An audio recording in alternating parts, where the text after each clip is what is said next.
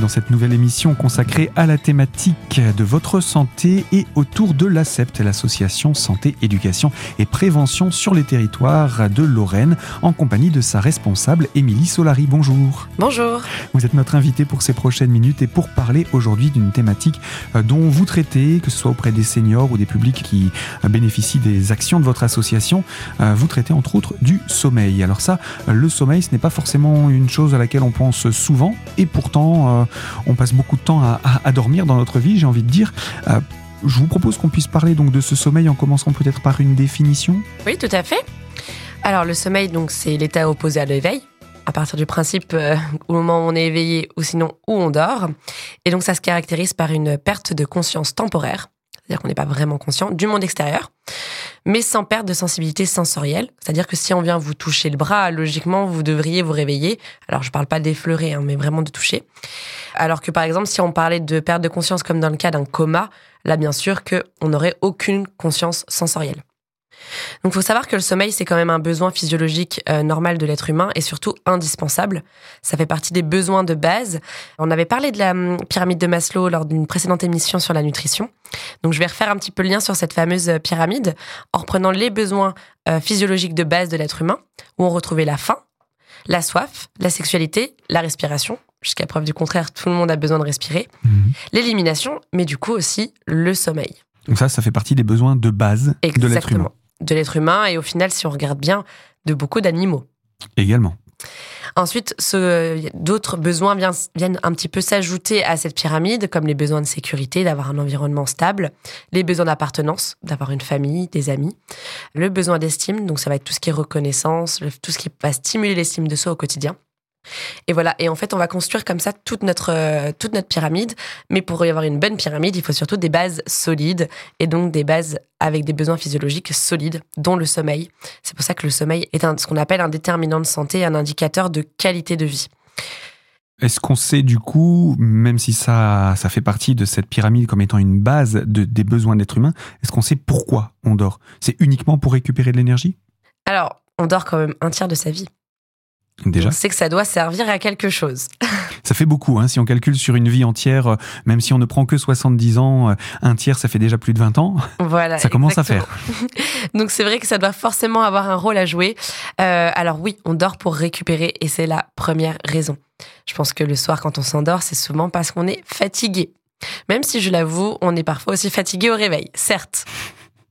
Le sommeil, il est vraiment indispensable à la récupération donc, de nos forces physiques, donc le corps, imaginons vous avez fait une activité physique, sportive, le fait de dormir va vous permettre de récupérer de l'énergie, mais il va aussi permettre de récupérer votre énergie psychique.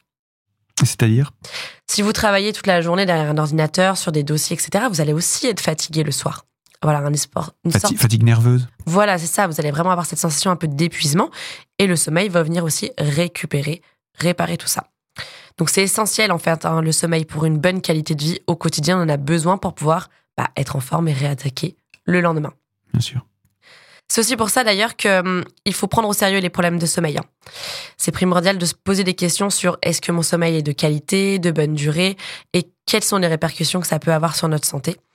Puisque le sommeil, du coup, il prépare automatiquement à l'état de veille du lendemain et à ce qu'on va pouvoir être en capacité de faire le lendemain est-ce qu'on peut dire du coup que euh, notre euh, existence, c'est une alternance de état de veille et sommeil? Oui, exactement. Alors heureusement, nos nuits ne sont pas aussi longues que nos journées, sinon on n'aurait pas le temps de faire grand-chose, même si certains souhaiteraient que les journées soient encore plus longues. Mais notre vie quotidienne, elle est vraiment rythmée en fait. Donc entre cet état de veille, la journée, euh, on va travailler, on va faire des activités, peu importe, aller à l'école pour les plus jeunes, et des états de sommeil. Et c'est vraiment deux états physiologiques euh, fondamentaux. Et il faut surtout savoir que le sommeil, eh ben, il n'est pas continu. C'est-à-dire que le soir, on n'appuie pas sur le bouton euh, off, on ne s'éteint pas. Euh, et on le rallume le lendemain, il va vraiment y avoir des stades, des phases au cours de la nuit. Et ces, phases, elles sont les mêmes quel que soit l'âge ou elles, elles, peuvent évoluer en fonction du temps? Alors, les stades sont toujours les mêmes, c'est ce qu'on va appeler le cycle du sommeil. Par contre, la durée du sommeil, le nombre de phases, la répartition euh, de chaque stade va être un petit peu différent en fonction de l'âge. Donc, on en discutera d'ailleurs chez l'enfant. On pourrait même prendre l'exemple du bébé, l'adolescent, l'adulte. Mais au final, même la personne âgée, c'est un peu différent de l'adulte. Donc, certes, on va retrouver les mêmes stades, qu'on va pouvoir détailler, on va pouvoir en parler un petit peu. Mais après, la répartition sur la nuit ne sera pas tout à fait la même. Alors commençons peut-être par détailler ces différents stades? Je pense que c'est un bon départ. C'est ce qu'on appelle vulgairement le petit train du sommeil. C'est pas pour rien que on parle toujours de ne pas louper le train. Donc on a cette phase d'endormissement, logiquement le moment où vous allez vous coucher. Bon, pour certains ça peut être dans le canapé éventuellement. Vous allez avoir cette phase un petit peu de, de somnolence. Et puis après l'endormissement, on a donc cette phase de sommeil lent, léger. C'est cet état de relaxation on est encore très sensible un petit peu à tout ce qui peut se passer autour de nous. C'est-à-dire que s'il y a quelque chose qui tombe dans la chambre ou euh, le chat qui saute sur le lit, euh, voilà des choses comme ça, on peut encore se réveiller très facilement. Après ce sommeil lent léger, on va passer en phase de sommeil lent profond.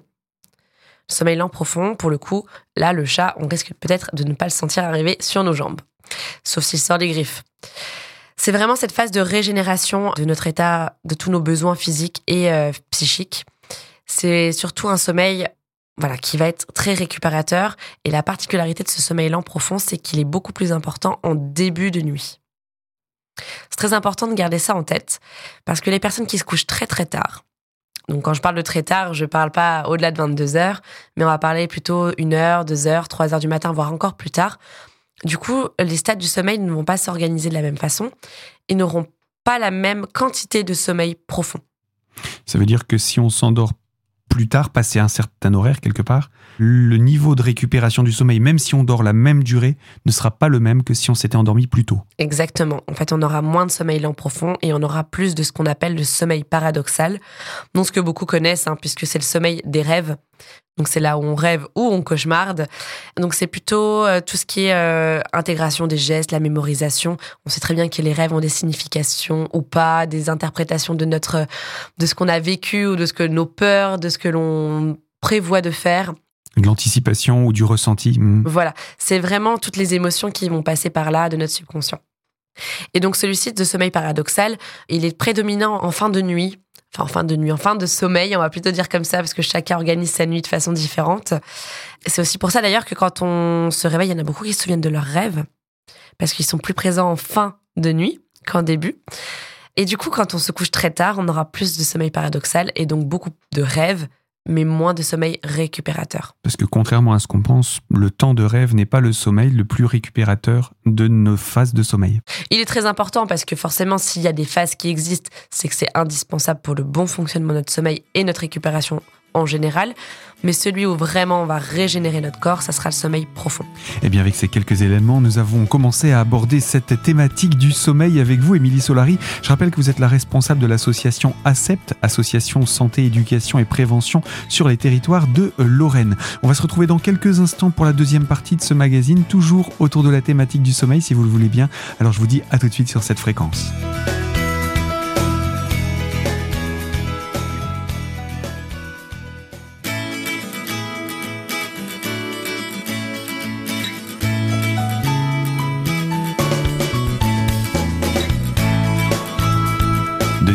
Ce magazine consacré à la thématique de l'intégration et de la lutte contre les discriminations avec l'ACEPT Lorraine, Association Santé, Éducation et Prévention sur les territoires de Lorraine, en compagnie d'Émilie Solari, responsable de l'association. Alors avec vous, Émilie, nous avons commencé à parler de la thématique du sommeil dans la précédente partie de ce magazine.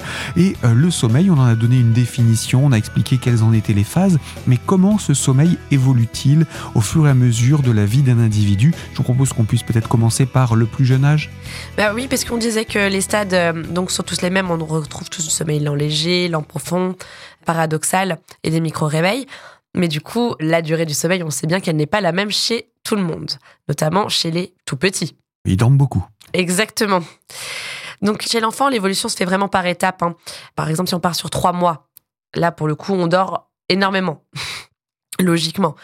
Euh, donc le sommeil est souvent euh, un peu agité au début et il va progressivement se transformer en sommeil un peu plus stable, paradoxal, que l'on va retrouver chez l'adulte.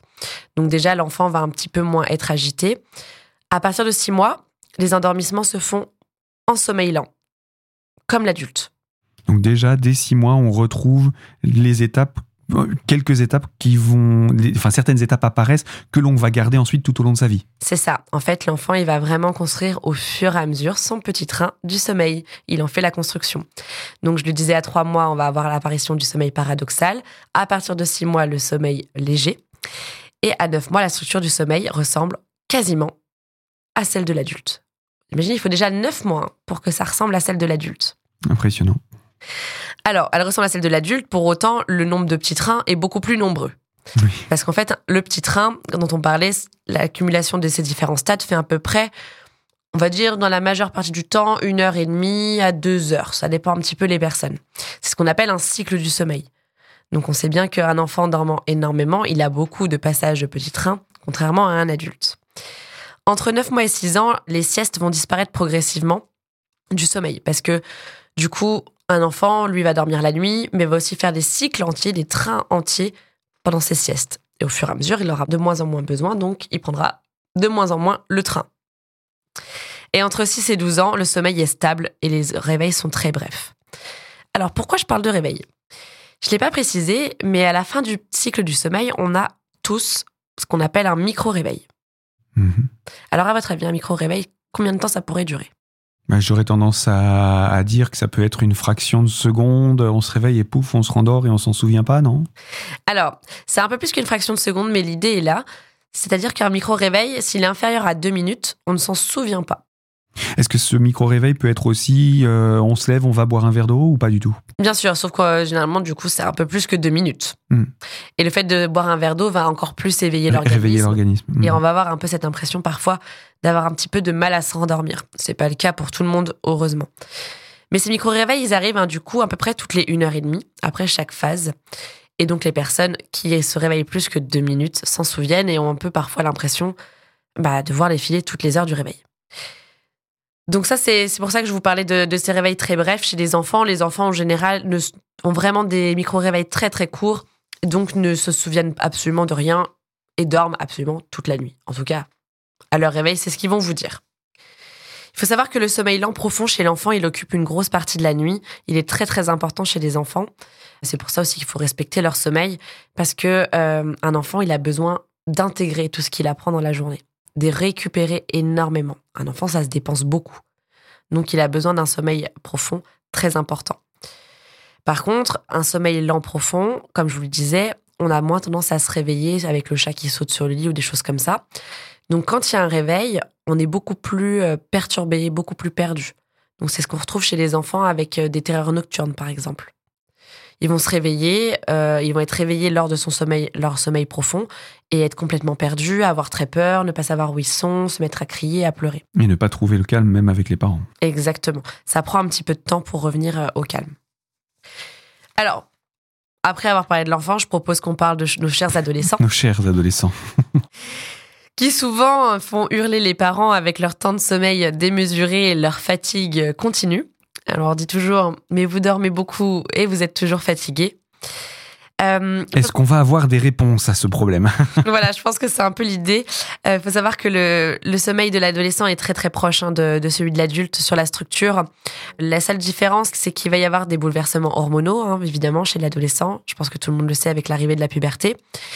Et euh, que ça va forcément avoir un impact sur leur sommeil aussi parce que forcément c'est leur corps qui se modifie, donc le corps peut impliquer des modifications sur le sommeil. On va remarquer déjà entre la phase de l'enfant et la phase de l'adulte une diminution du sommeil lent profond. Je disais qu'il était très très présent chez l'enfant. Bah, progressivement, il va diminuer chez l'adolescent pour arriver à un stade adulte. Donc un adolescent va continuer à quand même beaucoup se dépenser, même si on dirait qu'ils sont très inactifs. Je vous rassure, ils se dépensent à l'école peut-être pas en activité physique, mais en tout cas euh, mentalement, ils utilisent énormément d'énergie. Et donc la diminution importante du sommeil lent profond récupérateur va du coup entraîner souvent un peu plus de fatigue le matin. Et cette difficulté à se lever le matin. Exactement. En plus, on a un rythme un petit peu différent quand on est adolescent. Oui, on se couche de plus en plus tard aussi. Exactement. Il peut y avoir aussi des levées tardifs voilà, chez les enfants, euh, on n'attend qu'une chose, généralement le week-end, c'est qu'ils ne se lèvent pas trop tôt pour que nous, on puisse profiter de la grasse matinée. Chez l'adolescent, on ne les voit pas apparaître avant le déjeuner, voire plus tard, si nous, on n'y va pas pour les lever. Donc on a vraiment un rythme qui va être très varié. Et ils vont tenter en fait avec ces grasses matinées, les week-ends notamment, d'essayer de récupérer le sommeil manquant de leur semaine. Euh, et puis voilà, ils ont des contraintes. Ils vont parfois réviser un peu plus tard, ils vont devoir se coucher un peu plus tard. Oui, par rapport aux âges précédents, il y a un coucher un peu plus tardif et puis un besoin de récupération plus important durant le week-end. Euh, Émilie Solari, je vous propose qu'on poursuive cette présentation de ces différents âges autour du sommeil dans quelques instants pour la troisième partie de ce magazine. Je rappelle, vous êtes la responsable de l'association Accepte Lorraine et euh, nous parlons actuellement du sommeil. À tout de suite pour la troisième partie de ce magazine.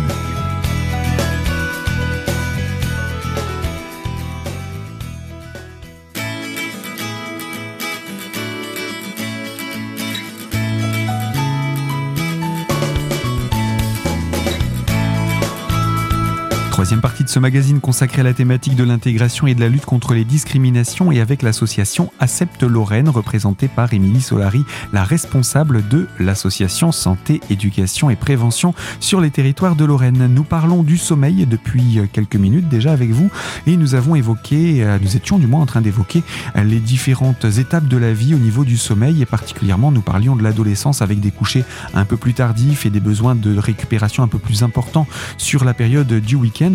Est-ce qu'il y avait d'autres choses à dire sur cette période de la vie? Une autre problématique que l'on rencontre de plus en plus maintenant, c'est quand même les écrans qui vont Mhm. venir perturber hein, chez les adolescents vraiment le sommeil.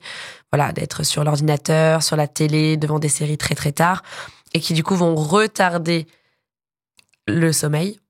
Et en fait, tout simplement, ils vont louper le train. Le train sera déjà parti. Exactement. Et quand le train est déjà parti, qu'est-ce que vous devez faire? Il faut courir pour le rattraper. Alors, vous pouvez toujours courir, mais s'il est parti depuis un petit moment, vous êtes un peu obligé Il faut d'attendre attendre le suivant. Mm. Exactement. Et quand on attend le prochain, bah, on attend parfois une heure et demie. Donc ça fait des couchers très tardifs et nos chers adolescents n'ont pas la- le nécessaire en tout cas pour récupérer.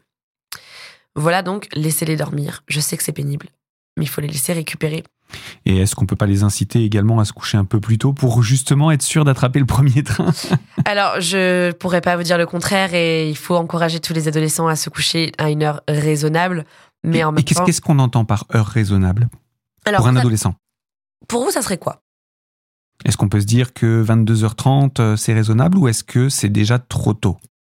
Alors ça va, il va y avoir plusieurs facteurs qui vont rentrer en compte. Déjà, est-ce que l'adolescent fait du sport le soir? S'il a une activité physique le, sport, le soir. Si vous avez un adolescent qui rentre du gymnase, euh, imaginons à 21h, euh, voilà, à 22h, ça va mettre un peu tôt, Mhm, parce qu'il va être encore dans l'excitation du sport. Ça va dépendre aussi de l'heure à laquelle vous mangez. mhm. On sait que l'alimentation a un impact, on en parlera dans les recommandations. Donc si euh, la famille a tendance à manger à 20h30, 21h, vous pouvez pas espérer qu'à 21h30, il soit au lit. En pleine digestion, c'est difficile. C'est ça, exactement. Donc, il va déjà falloir un peu identifier les rythmes que vous avez dans la famille, euh, qu'est-ce qui vient faire le quotidien, à quelle heure il rentre des cours, euh, quelle est sa charge de devoir. Il y a un petit peu tout ça. Donc, ce qui serait bien, c'est d'avoir un rythme régulier. C'est ce qui marche le mieux. Mais du coup, il va falloir que ça s'adapte à toutes les contraintes d'une semaine. Mhm. En soi, 22h, 22h30, je pense que c'est honnête. À vous de voir si ça suffit à votre adolescent et l'heure à laquelle il se lève. Si son bus, Mais à- mais son à train est à partir 6 de- heures. Voilà, à partir de quel moment on peut considérer que pour sa santé, ça peut être néfaste? Euh, Je sais pas si on dit minuit, si on dit une heure. Est-ce que ça, ça devient néfaste parce que justement le premier train est déjà parti quoi? Alors ça va être néfaste à long terme. En fait, la, la durée du sommeil ne sera pas suffisante. Euh, on sait qu'en moyenne, un adulte a besoin, on va dire pour les petits dormeurs, dormeurs de 6 heures, pour les plus gros de 8 heures. Un adolescent va quand même parfois être plus sur des 8-9 heures. C'est pour ça d'ailleurs qu'il va jusqu'à 10, 11, 12 heures le week-end pour récupérer. Parce qu'on sait très bien qu'avoir 8 heures de sommeil par nuit, c'est pas évident pour tout le monde. Mhm. Les adolescents, ils se lèvent tôt pour aller en cours. Ils se lèvent tôt, et souvent encore plus tôt parce qu'il faut que les parents aient le temps de pouvoir les déposer. Donc on a souvent des, en- des adolescents qui se lèvent entre 6h et 6h30. Mhm. Donc si vous devez avoir 8 heures de sommeil, je vous laisse faire le calcul. Il faut remonter euh, le, chronomètre dans le sens inverse quoi. Exactement. Donc euh, il faut des fois se coucher à 22 heures, mais c'est pas toujours facile. Si vous réduisez significativement ce temps de sommeil, ça va forcément avoir un impact sur leur vigilance, sur leur attention et sur leur récupération. Et sur leur mémorisation. Oui, bien sûr, ça a un impact, c'était évident. Voilà. Donc des bons élèves, ça passera aussi déjà par un bon sommeil. En tout cas, c'est un des facteurs. Donc si on va progressivement après vers l'adulte, l'adulte, lui, va être surtout confronté à deux choses euh, qui vont venir un peu perturber son sommeil. Ça va être les contraintes professionnelles. Donc on a des personnes qui vont avoir certains rythmes de jour, on va dire type accueil, donc commencer à 8 h finir à 17 h Vous allez avoir des personnes qui vont travailler de matin, d'autres de soirée, d'autres de nuit. Je pense euh, par exemple à tout ce qui est usine de production ou les hôpitaux tout ce qui est dans le médical. Des rythmes parfois qui changent. Hein. Euh, justement, je parlais des hôpitaux. Vous avez des infirmières qui font deux nuits, ensuite qui vont faire trois jours. Euh. Donc tout ça, ça va venir énormément perturber le quotidien. J'avais eu un exemple aussi, c'est les conducteurs euh, de train SNCF. Alors maintenant, c'est beaucoup plus automatisé, les, démarches sont un peu différentes. Mais ils changeaient tout le, temps, tout le temps de rythme. Les trains roulaient de nuit, il fallait pouvoir dormir entre deux trains, pour le coup. Mmh. Donc ça, et puis il y a les contraintes familiales. Qu'est-ce qu'on entend par contrainte familiale? Eh bien, si vous avez un bébé, je crois que les nuits sont pas toujours évidentes. Euh, les jeunes enfants qui vous réveillent très tôt le matin, parce que eux se sont couchés parfois très tôt. Donc, on est sur les jeunes enfants, souvent dans les alentours de 20 heures pour le coup. Donc, qui vont vous réveiller très tôt. Les sommeils, euh, vous n'avez pas la possibilité forcément de faire de la sieste pour récupérer quand vous avez des enfants, parce que qui surveille les enfants pendant que vous faites la sieste? Donc ça va, c'est ce qu'on appelle les contraintes familiales. Ça peut venir jouer, voilà, sur le sommeil. Ce qui est un peu moins le cas, du coup, quand on a des adolescents logiquement, puisque eux, ils dorment. Oui, bien entendu. Alors avec ça, je pense qu'on a fait euh, une première approche, en tout cas, des, problématiques autour du sommeil à l'âge adulte, mais je crois qu'on a encore beaucoup de choses à en dire. Je vous propose, Émilie Solari, qu'on puisse se retrouver dans une prochaine émission, un prochain magazine, pour poursuivre autour de cette thématique du sommeil, pour arriver ensuite jusqu'à l'âge des seniors et voir les problématiques que eux aussi peuvent rencontrer par rapport au sommeil. Donc je vous dis à très vite sur cette même antenne pour évoquer cette thématique. À très bientôt et merci encore. Et pour vous qui nous écoutez de l'autre côté de la fréquence, je vous rappelle que ce magazine est disponible dès aujourd'hui en podcast sur notre site internet. Vous allez sur radiocristal.org, vous cliquez sur podcast et vous choisissez l'invité. Et nous, comme je vous le disais, on se retrouve très prochainement également pour évoquer une toute nouvelle thématique. À très bientôt.